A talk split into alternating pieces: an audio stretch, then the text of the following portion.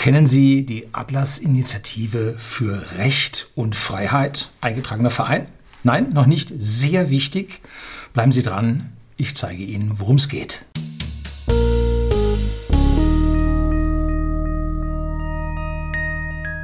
Guten Abend und herzlich willkommen im Unternehmerblog, kurz Unterblog genannt. Begleiten Sie mich auf meinem Lebensweg und lernen Sie die Geheimnisse der Gesellschaft und Wirtschaft kennen, die von Politik und Medien gerne verschwiegen werden. Und heute haben wir eine Initiative, die ihren Kern, ihren Ausgang in Frankfurt von einer kleinen Gruppe von freiheitlich denkenden Menschen fand. Und ich bin auf diese Initiative gestoßen, weil Dr. Markus Krall, den wir hier auf dem Kanal wohl alle kennen, weil ich seine Videos und Bücher gerne hier kommentiere, positiv weil er sie auch vorgestellt hat, er auch dort Mitglied ist und seit ja, zweiter Hälfte Februar muss es gewesen sein, bin auch ich Mitglied in diesem Verein und habe über meinen Mitgliedsbeitrag von 100 Euro auch noch weiteres Geld dafür gespendet. Worum geht's? Die Atlas-Initiative ist eine neue, unabhängige Stimme für Rechtsstaatlichkeit und soziale Marktwirtschaft. Das heißt, hier geht es darum, Recht, was vorhanden ist von uns, in richtig großer Paragraphenanzahl tatsächlich auch eingehalten wird und gleichzeitig nicht auf ein Räubertum übergegangen wird, sondern dass die soziale Marktwirtschaft wirklich tatsächlich durchgesetzt wird. Und mein letztes Video, was ich hier hatte über die Gewaltenteilung bei uns in Deutschland, äh, da wissen Sie, da steht es also nicht wirklich gut um unser Recht, weil unser Grundgesetz einige Dinge enthält, die so nicht wirklich gut durchdacht waren. Und wir einen Passus in unserem Grundgesetz haben, dass wir uns Deutsche eine eigene Verfassung geben können. Sollten wir dann irgendwann tun. Und diese Dinge vorzubereiten ist auch ja, Anlass, äh, oder eine Sache, die innerhalb dieser Atlas-Initiative für Recht und Freiheit ja, vorangetrieben werden soll. Was wollen wir? Wir fordern die Rückkehr von Vernunft, Kompetenz und Anstand in der Politik. Vernunft, Kompetenz und Anstand. Das sind drei Worte, die wir nicht mit unseren Politikern verbinden. Und die Rückkehr dieser Werte fordern wir in unserer Politik. Wir fordern auch eine Verantwortungsethik statt eine Gesinnungsethik. So, diese Worte Haltungsjournalismus und so weiter, die Leute da zu irgendeiner Gesinnung hintreiben wollen. Nein, wir müssen Verantwortung übernehmen für alles, was wir tun. Und nicht wir tun was und ein anderer wird es bezahlen. Diese Verla Verträge zu Lasten Dritter habe ich ganz dick. Und auch hier in dieser Atlas-Initiative geht es darum, Eigenverantwortung zu übernehmen. Und jetzt, wir sind ein parteiübergreifender Zusammenschluss mündiger Bürger. Sie wissen, ich bin kein Parteimitglied. Ich habe es wirklich mir überlegt, ob man es machen soll. Aber die Parteien sind nicht die Lösung, die Parteien sind das Problem. Sie haben sich über einen einzigen Satz in unserem Grundgesetz haben sich hier ein Ding angemaßt, eine Bedeutung angemaßt, die sie laut Grundgesetz nicht haben sollten, denn sie wirken nur mit bei der Entscheidungsfindung. Sie sind nicht die einzigen über ihre Listen der Kern über einen Parteivorstand, der hier bestimmt. Wir sind also parteiübergreifender Zusammenschluss mündiger Bürger, die die Werte unserer freiheitlich-demokratischen Grundordnung aktiv fördert und unterstützt. Aktiv. Merken Sie, ich bin ja die ganze Zeit hier schon aktiv mit dabei. Wir fordern eine Regierung, die unser Land kompetent und uneigennützig gemäß ihrer Vereidigung Artikel 56 Absatz 1 Grundgesetz regiert. Habe ich auch darauf hingewiesen. Wichtige Geschichte. Wir stellen für die Werte der Aufklärung in der christlich-jüdisch-humanistischen Tradition. Ich tue mich relativ hart mit dem Glauben. Ich bin nämlich nicht gläubig, aber ich schätze sehr die Werte der Aufklärung, die uns von diesem ganzen Mummenschanz des Mittelalters weggebracht haben. Also ganz, ganz wichtig für mich. Und Sie erkennen also Israel als, äh, als demokratischer Rechtsstaat mit einer wirtschaftsliberalen Gesellschaftsordnung bedarf daher der besonderen Solidarität Europas. Zwei Sätze drin. Europa ist wichtig, Israel ist wichtig und damit kann man diese Initiative nicht in die rechte Ecke verorten ganz wichtig zu verstehen. Wenn Sie hier sagen, boah, auf einmal will der Freiheit und irgendwas, das müssen Rechte sein. Nein, äh, hier eindeutig dritter Absatz, äh, zweiter Satz. Wichtig. Wir setzen uns für einen verantwortungsethischen Naturschutz ein. Die Natur bildet die Lebensgrundlage für uns, unsere Kinder und Enkelkinder. So, wir fordern die unbedingte Bewahrung von Rechtsstaatlichkeit und Gewaltenteilung. Ganz wichtig, wir dürfen nicht unser Rechtssystem anders interpretieren, anders auslegen, anders verwenden, als es in unserem Grundgesetz drinsteht. Und auch das hat einige Stellen mit der Gewaltenteilung, wo es halt nicht ganz sauber konstruiert wurde. Leistungsprinzip statt Gesinnungspatronage. Wer also bei uns die richtige Gesinnung im Staat hat, der kriegt die Patronage, der behält von seinem Patron sein Geld, damit er da sich entsprechend äh, fortbewegen kann. Äh, wir sind liberal und wertkonservativ und lehnen extreme und gewalttätige politische Strömungen entschieden ab. Also keine Gewalt, keine extremen und gewalttätigen Dinge, also sowohl Antifa als auch äh, die andere Seite. -mm. Wir stehen hier mitten bürgerlich in der Gesellschaft, sind allerdings wertkonservativ. Na? Wir fordern eine Reform der Europäischen Union im Sinne einer Stärkung der Subsidiarität, der demokratischen Kontrolle, der Entbürokratisierung und des Respekts vor der Vielfalt der nationalen Kulturen. Und da fehlt es in unserer EU ganz gewaltig. Ich bin mir nicht ganz sicher, ob das Wort Reform hier die Sache richtig trifft oder ob wir die ganze Geschichte wegradieren müssen und neu aufbauen müssen. Ist schwierig. Die Stärkung der Subsidiarität, das heißt, die einzelnen Regionen müssen wir stärken und nicht die Zentrale in Brüssel. Ganz wichtig.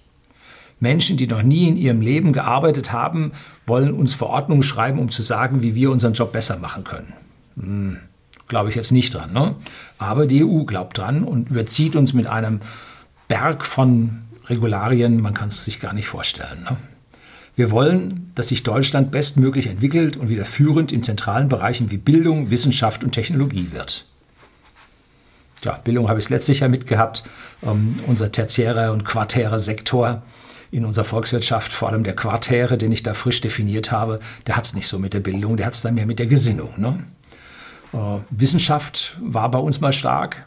Jetzt werden über die Ministerien nur noch ja, gesinnungskonforme äh, Projekte mit viel Geld gefördert. Der Rest der Wissenschaft schaut mit dem Ofenrohr ins Gebirge. Und Technologie ist sowieso vom Teufel, äh, braucht man nicht. Nein, wir wollen zurück zur Scholle, die Hacke in die Hand. Ne? So, also hier müssen wir Bildung, Wissenschaft und Technologie wieder nach vorne bringen. Wir wollen eine Stärkung der Verteidigungsfähigkeit bei gleichzeitiger Rückbesinnung auf die Kernaufgabe des Staates, der Schaffung von Sicherheit nach außen und im Inneren. Das heißt jetzt, oh, die wollen jetzt aufrüsten so. Nein, wir haben da ganz was anderes im Sinn. Zumindest wir sind ja viele einzelne Menschen, da hat jeder seine eigenen Vorstellungen. Und es liegt jetzt daran, diesen Verein mit Leben zu erfüllen äh, und sich abzusprechen, was wir wirklich wollen. Ich sehe an dieser Stelle eigentlich eine Besinnung unserer Bundeswehr auf das, was sie soll, nämlich unser Land verteidigen und nicht unsere Gesinnung irgendwo weit weg auf der Welt. Nein, sie ist dafür da, dass sich hier unsere Grenzen meinetwegen noch gemeinsam mit Europa verteidigt, weil dort äh, Kosteneffekte zu erzielen sind, wenn man nur eine Außengrenze und nicht viele Innengrenzen äh, schützen muss. Und dann brauchen wir keinerlei Waffen, die ein Verlegen von Truppen in schneller Möglichkeit halb um den Erdball, ich sage A400M. Wir brauchen auch keine äh, extremen Abfangjäger, Kampfeinsätze, Bomber oder sowas, nee, äh, sondern wir brauchen im Prinzip eine, ja, eine Partisanenarmee, weil noch nie wurde ein Krieg gegen Partisanen gewonnen. Man muss nur nach Afghanistan schauen, da haben sich sowohl die Russen als auch die Amerikaner die Zähne dran ausgebissen. Wenn das Volk nicht will, dann will es nicht. So, und deshalb müssen wir das Volk in die Lage versetzen, dass jeder sagt, oh, da gehe ich nicht rein, da habe ich ja sowieso schon vorneweg verloren. Ne? Schweiz, ähnliche Geschichte. Ne? So. Und deshalb muss die Sicherheit nach außen geschafft werden. Es muss aber auch dann über ja, Polizeisicherheit im Inneren geschafft werden, weil wir einige Bereiche in Deutschland haben, die ich persönlich als No-Go-Area betrachte. Mögen andere anders sehen, aber wenn da die Sonne untergeht, will man da eigentlich nicht mehr sein. So, auch das ist eine Unmöglichkeit und es gibt Gebiete in Deutschland, da fahren selbst Polizei fährt die Polizei nur noch mit mindestens zwei Autos rein. Ne? Gibt es ein schönes Buch Blaulicht von einer betroffenen Polizistin. So, wir wollen eine Ausrichtung der Asyl- und Migrationspolitik am geltenden Recht und eine Beendigung der unkontrollierten und illegalen Einwanderung, auch unter Einsatz konsequenter Rückführungen. Ich habe nichts dagegen, wenn wir äh, Gesetze über eine Einwanderungsquote und so weiter haben, dass wir die dann nutzen. Aber an der Rechtsstaatlichkeit vorbei geht aus meiner Sicht nichts. Ich habe auch kein Problem, äh, dass Menschen, die wirklich Asylstatus haben, hier leben. Das war für Deutschland extrem wichtig in unserer schlimmen Zeit ab 1933, dass wir woanders Asyl fanden. Ganz bestimmt, ganz wichtig. Aber hier Wirtschaftstourismus, wie so schön angeprangert wird, äh, Migrationen aufgrund wirtschaftlicher Basis, äh, wenn dann ausschließlich äh, unter einem Recht, was genau definiert, was möglich ist und was nicht, und nicht einfach so Tür auf. Ne? Das geht nicht. Dann haben wir die Marktwirtschaft statt Planwirtschaft. Das ist also eines meiner liebsten Themen. Wir treten für eine Ordnung orientiert an den liberalen Prinzipien der sozialen Marktwirtschaft ein. Punkt. Da muss man nichts dagegen sagen. Wir treten für eine Entpolitisierung der Europäischen Zentralbank ein. Das ist sowieso das Wichtigste, woran jetzt unsere Wirtschaft gerade stirbt und unser politisches System gerade stirbt. Wir haben eine Europäische Zentralbank, die politisch agiert. Ihr Auftrag wäre es gewesen, den Euro als unabhängige, starke Währung zu halten. Das ist Sinn und Zweck jeder Zentralbank, eine Währung stabil zu halten. Und das hatte die EZB vom ersten Tag an nicht auf dem Plan. Ne? Auf gar keinen Fall, sondern man machte hier Politik. Leider mit einem sogenannten Geldsozialismus, wie es Herr Bader immer definiert hat, in dem nämlich Geld für alles Mögliche von Lösung von Problemen, von äh, äh, Subventionen und und und verwendet wurde und damit der Zins immer weiter sank. Und wenn kein Zins mehr da ist, dann schaut kein Mensch mehr äh, auf die Zukunft, dann lebt man im Hier und Jetzt. Man kann große Party feiern, weil das Geld nichts kostet. Und in die Zukunft schaut man nicht, weil ja Geld keinen Zins bringt und die Zukunft in der Stelle unwichtig ist. Also ganz, ganz wichtig an dieser Stelle, wir brauchen eine wirklich unabhängige Zentralbank, äh, wo man richtig mitbekommt, dass sich die Politik äh, über den Kurs der Zentralbank aufregt, weil die nichts Politisches im Sinn hat, sondern die Währung stabilisieren will. Und langfristig hat die Politik halt Vorteile mit einer stabilen Währung. Jetzt hat sie die Währung abgewirtschaftet und fällt in ein ganz, ganz tiefes Loch, aus dem sie nicht mehr rauskommt. So, Familie statt Kollektivismus. Auch einer meiner Lieblingsdinge. Sie wissen, ich spreche immer von meiner Familie, von meiner näheren Familie, von meiner Familie und dann von meiner entfernten Familie, von der Großfamilie. Das sind ganz, ganz wichtige Strukturen, die Sie als Mensch tragen, führen. Und wir treten für die traditionelle Familie als Keimzelle der Gesellschaft und des Staates ein. Ganz wichtig, die Familie ist die Keimzelle. Und alle Kinder sollen gute Ausbildungsmöglichkeiten unabhängig vom sozialen Status der Eltern haben. In unserem ja, verkommenen Bildungssystem, man kann es nicht anders sagen, haben wir ja groß auf die Fahne geschrieben, Bildungsgleichheit für alle. Aber genau das Gegenteil ist eingetroffen. Wir haben das undurchlässigste, undurchlässigste System von Kindern zwischen den verschiedenen äh, Bildungs, ja, Ausbildungsebenen. Und woran liegt das? Nun, weil viele Kinder nicht mehr die geborgene Familie haben, wo sich mal die Großmutter zum Enkel setzt und mit dem was lernt. Weil die Großmutter ihn nicht das Einmal-Eins abfragt. Das sind die Probleme, auseinandergerissene Familien, Patchwork-Familien, wo der eine meint, ja, das ist nicht so richtig mein Kind und so.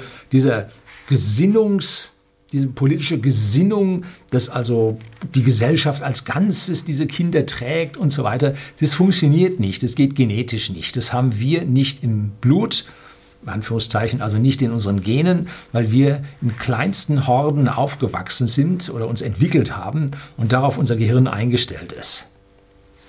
So, also die Familie muss das Rückgrat für unsere Kinder sein. Wer das abgibt irgendwo hin, wo ein Gewerkschaftler Dienst da Vorschrift macht, äh, das wird nichts. Ne? Also es muss unabhängig vom sozialen Status der Eltern werden äh, und die bessere Bildung kriegen die Kinder mit Familie statt ohne. Natürlich gibt es Bereiche, wo die Familie nun überhaupt nicht funktioniert, nicht funktionieren kann. Aber da muss nun das Soziale aus der sozialen Marktwirtschaft an dieser Stelle auch helfen. Meinungsfreiheit statt politischer Korrektheit. Politische Korrektheit, Sie wissen, ich bin hier manchmal sehr politisch inkorrekt und das nehme ich mir auch raus. Wir verteidigen die Meinungsfreiheit von politisch aktiven Bürgern, Journalisten und Medienschaffenden gegen jegliche Einschüchterungsversuche. Ich bin hier in meinen Äußerungen nicht frei, weil YouTube durch das Netzdurchsetzungsgesetz an ganz vielen Stellen reagieren muss und ich bin jetzt mittlerweile politisch so korrekt geworden, dass ich weiß, äh, was ich hier bei YouTube sagen darf, sagen kann und wie ich es formulieren muss, welche Worte ich verwenden muss, damit sie mich jetzt hier nicht. Also ich sage mal so, eins von 100 hauen sie mir dann raus. Ähm, ja, gut, aber eigentlich sollte das nicht gehen. Und wenn hier jemand etwas sagt, was wirklich nicht geht, dann haben wir schon ausreichend Gesetze dafür, um diesenjenigen äh, an den Pranger, nicht an den Pranger vor den Rechtsstaat zu ziehen und ihn entsprechend zu verurteilen. Wir brauchen nicht noch eine, ja, eine politische Korrektheit, die einer Gesinnung entsprechen muss, damit das als Ganzes funktioniert. Hier wird einfach, Sie kennen meinen Aufstand gegen Artikel 13 und 17 und gegen das NetzDG. Ähm, das brauchen wir nicht, ganz bestimmt nicht. Diese Einschüchterungsversuche sind schlecht für unsere gesamte Gesellschaft, weil sie einen wichtigen, wichtigen Teil von der Meinungsvielfalt ausblendet. Wir sind eine politische Denkfabrik außerhalb der staatlichen Institutionen und politischen Parteien. Ganz wichtig, keine politische Partei. Und Sie haben seit mehreren Monaten, vielleicht auch schon seit mehr als einem Jahr nicht mehr gehört, dass ich für eine politische Partei hier noch groß ähm, ja, Partei ergriffen hätte, Partei ergreifen, ja, ähm, weil einfach man merkt, dass sie alle daneben sind. Ne? Das politische Parteiensystem ist das Problem, nicht die Lösung. Ne? Als politisch freiheitsliebende Bürger gestalten wir und lassen uns nicht gestalten. Ja, der, die Politik will gestalten. Nein, die soll tun, was wir wollen. Die darf nicht gestalten. Ne? Wir schaffen ein Gegengewicht zu den Mainstream-Medien mit der Fähigkeit, breite, von der gesamten Bevölkerung wahrgenommene Kampagnen zu organisieren. So, und jetzt hier unten der Aufruf. Werden auch Sie Teil einer Vereinigung aktiver, mündiger Bürger, die die Zukunft Deutschlands nicht weiter sozialistischen und ökologischen Ideologien und Experimenten anvertrauen möchten. Die Atlas-Initiative hatte Anfang des Jahres, so im Februar, als ich mich da nach umgesehen hatte, ungefähr 700 Mitglieder, wenn ich das richtig mitbekommen habe. Mittlerweile jetzt Ende März sind wir schon 2000 Mitglieder und es geht täglich mit 30, 40 Mitgliedern weiter. Und ich rufe auch Sie auf, werden Sie Mitglied bei der Atlas-Initiative. Die 100 Euro sollten Sie für unsere Zukunft haben und Sie versetzen uns in die Lage, tatsächlich etwas zu tun. Und ein Punkt wäre so, was durch die Köpfe der Menschen geistert, wäre mal eine, eine Demo im ja, wenn die Ausgangssperren oder Ausgangsbeschränkungen wieder aufgehoben werden, irgendwann im September so 10.000 Mann vor der Europäischen Zentralbank. Jo, gegen die Europolitik zu demonstrieren. Das wäre meine Sache. Frankfurt ist von ganz Deutschland überall gut zu erreichen und das ist so mein erstes Ziel, was ich da habe. Dann wird es einen Haufen äh, Vorträge geben mit den Hayek-Gesellschaften vor Ort und, und, und, dass man dort an dieser Stelle im Prinzip dann sein Wort erhebt und seine Meinung kundtut. Hauptding ist natürlich hier mein Kanal im Unterblock, wo ich Sie regelmäßig über solche Dinge, vielleicht auch Ankündigungen dann informieren werde. Herzlichen Dank fürs Zuschauen.